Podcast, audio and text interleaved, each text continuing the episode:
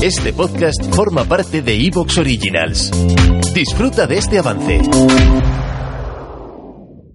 Estimados oyentes, queridos amigos, encendemos las velas. Aquí comienza el candelabro.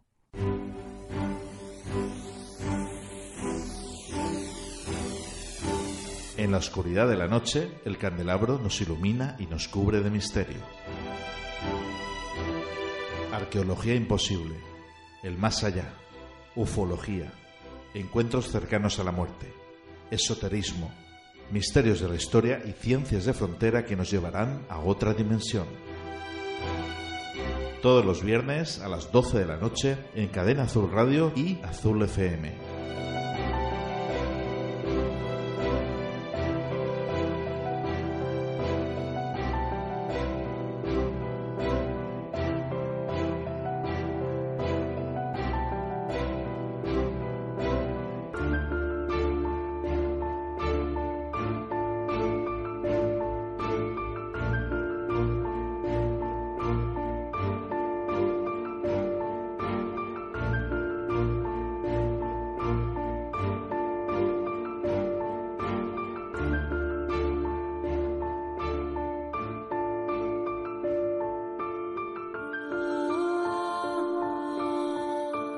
Estimados oyentes, queridos amigos, buenas noches.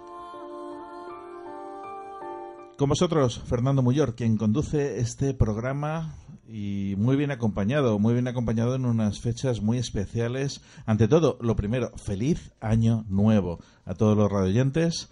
Y qué deciros, pues que estamos, como decía, muy bien acompañados, primero por Isabel Martínez. Muy buenas, Isabel. Buenas noches y, feliz año a toda la audiencia del Candelabro. Y un gran amigo, un gran amigo de esta casa, doctor en economía, doctor en antropología, profesor de la Universidad de Murcia y, bueno, un gran amigo y asiduo ya del Candelabro. Pedro Juan Martín Castejón, muy buenas noches. Muy buenas noches, un placer estar con vosotros, felicitar a la audiencia ya la entrada del nuevo año, que tengamos un año de prosperidad y sobre todo un año que inicia una década. Este año que es bisiesto además, tendremos 366 oportunidades de ser felices y a ver si somos capaces de empezar con buen tono el año y la década. ¿Has empezado el, año con buen Bueno, yo he empezado con buen tono porque soy muy optimista, pero he tenido que hacer frente a determinadas situaciones de complejidad familiar que no son deseables, pero bueno, tengo que darle gracias a Dios cuando ocurren estas cosas. Yo normalmente en estas fechas nunca estoy aquí en Murcia y llevaba ya cuatro o cinco años en las que, pues bueno, la Nochevieja y la entrada de Año Nuevo me ha pillado en distintas partes del mundo. Este año me he quedado aquí y bueno, pues gracias a haberme quedado aquí, pues he podido hacer frente a una situación de, enfermedad familiar que si no hubiera estado, pues mm, vamos, me hubiera eh, eh, me hubiera destrozado. Y bueno, pues son las cosas que a veces el destino te tiene guardada, esas sorpresas que dicen, mira, mm, no viajes este año, quédate aquí porque aquí hace falta y aquí estamos. Pues te agradecemos que a pesar de esta dificultad estés esta noche aquí con nosotros. Para mí un placer y compartir con vosotros y con nuestros oyentes este, este rato. Em, a mí personalmente pues, me abstrae totalmente de cualquier preocupación y siempre soy muy defensor de, de que hablando, escuchando, es la forma en la que realmente podemos asentar las mejores relaciones entre las personas. Y todos estos temas que tratamos y hemos tratado a lo largo del tiempo y sigue tratando el programa del Candelabro, pues son temas que, que recuperamos un poco este sentido humanista profundo que tiene que tener el ser humano, no solamente desde la perspectiva económica y social, sino desde la perspectiva humanista, y que te hace preguntarte cosas. Pues esta noche vamos a hablar acerca de la otra parte de la Navidad. Ahora toca esta segunda parte especial, Reyes Magos, en donde vamos a profundizar un poquito en quiénes eran, cómo se guiaron para llegar a Jesús realmente.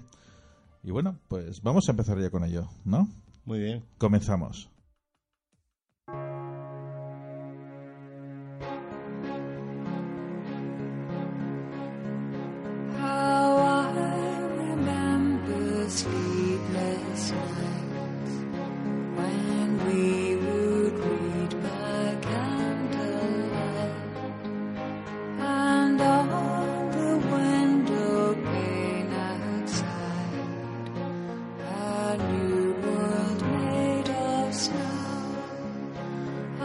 million feathers fall.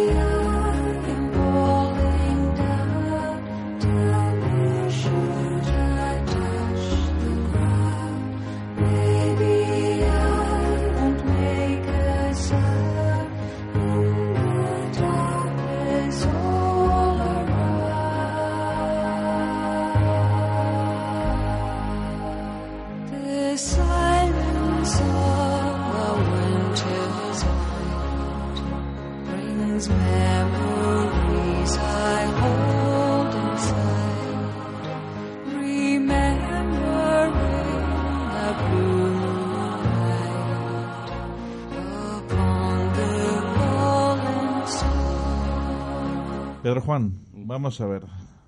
En el Evangelio de San Mateo eh, aparece por primera vez la palabra magi o magi. ¿Quiénes eran estos magi? O, en fin, ¿qué eran realmente? Porque no, al parecer no estaban tampoco muy bien mirados, ¿no?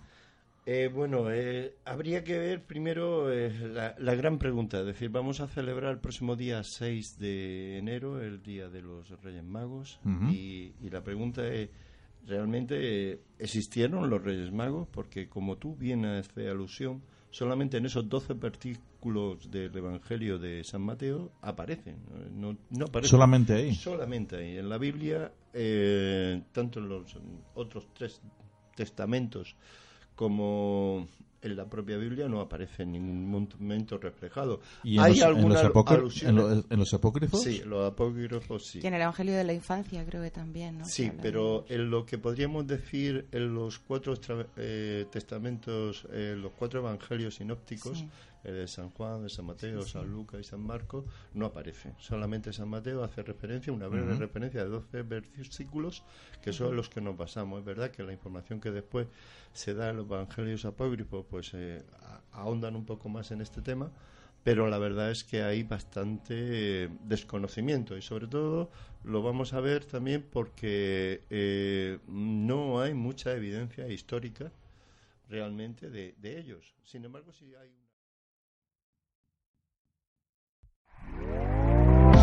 ¿Te está gustando lo que escuchas? Este podcast forma parte de Evox Originals y puedes escucharlo completo y gratis desde la aplicación de Evox. Instálala desde tu store y suscríbete a él para no perderte ningún episodio.